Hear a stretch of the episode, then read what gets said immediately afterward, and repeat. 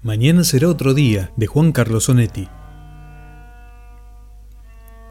La lluvia había dejado las ramblas casi vacías y solo quedaba gente agrupada en el café encristalado donde meses atrás no la dejaban entrar.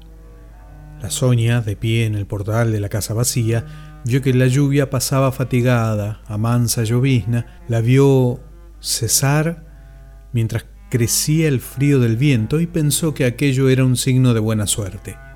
Un poco más lejos, del otro lado del ancho paseo, las luces de la ciudad comenzaban a encenderse.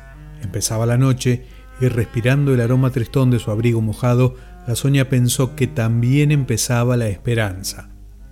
Sonrió sin creer de verdad, como una niña a la que le recitaban un cuento ya oído e inverosímil. Volvió a tantear la rizada peluca rubia y con gran cuidado, tenía las uñas muy largas, fue estirando las medias caladas que sostenía el portaligas. Volvió a sentir hambre y recordó que tenía un sándwich de jamón en el bolso. Pero no podía estropear el dibujo de boca que se había hecho con el rouge y con tanto cuidado. También recordó que hasta fin de mes estaba en orden con la policía y se obligó a caminar acercándose al borde de las aceras para sonreír a los coches, mover las caderas y detenerse fingiendo buscar algo en la enorme cartera. Pero nada, nadie y sin dinero para probar suerte en los bares donde todavía le dejaban entrar. Era la noche y después fue la madrugada en el barrio sucio de la gran ciudad y Sonia, ya sin hambre, casi sin esperanzas, continuaba caminando sobre el dolor de los tacones de aguja se repitieron los diálogos breves con los hombres que pasaban. Vamos, ¿vienes? Que te den por saco. Eso quiero. También yo te puedo dar si quieres enterarte. Hombres y hombres y su asco por ellos. La luz limpia amenazaba llegar desde el puerto y las otras se iban apagando. Subió las escaleras pisando con las caras medias de seda.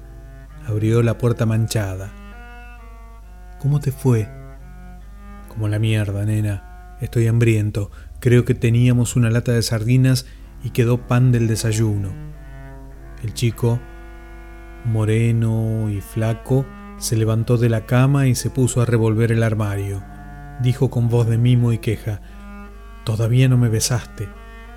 Ahora.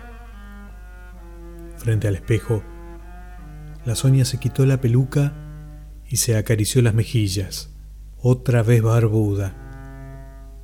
Después se desnudó y estuvo mirando los pechos hinchados con parafina y el sexo que le colgaría tembloroso e inútil hasta después de las sardinas. Escrito por Juan Carlos Onetti, Mañana será otro día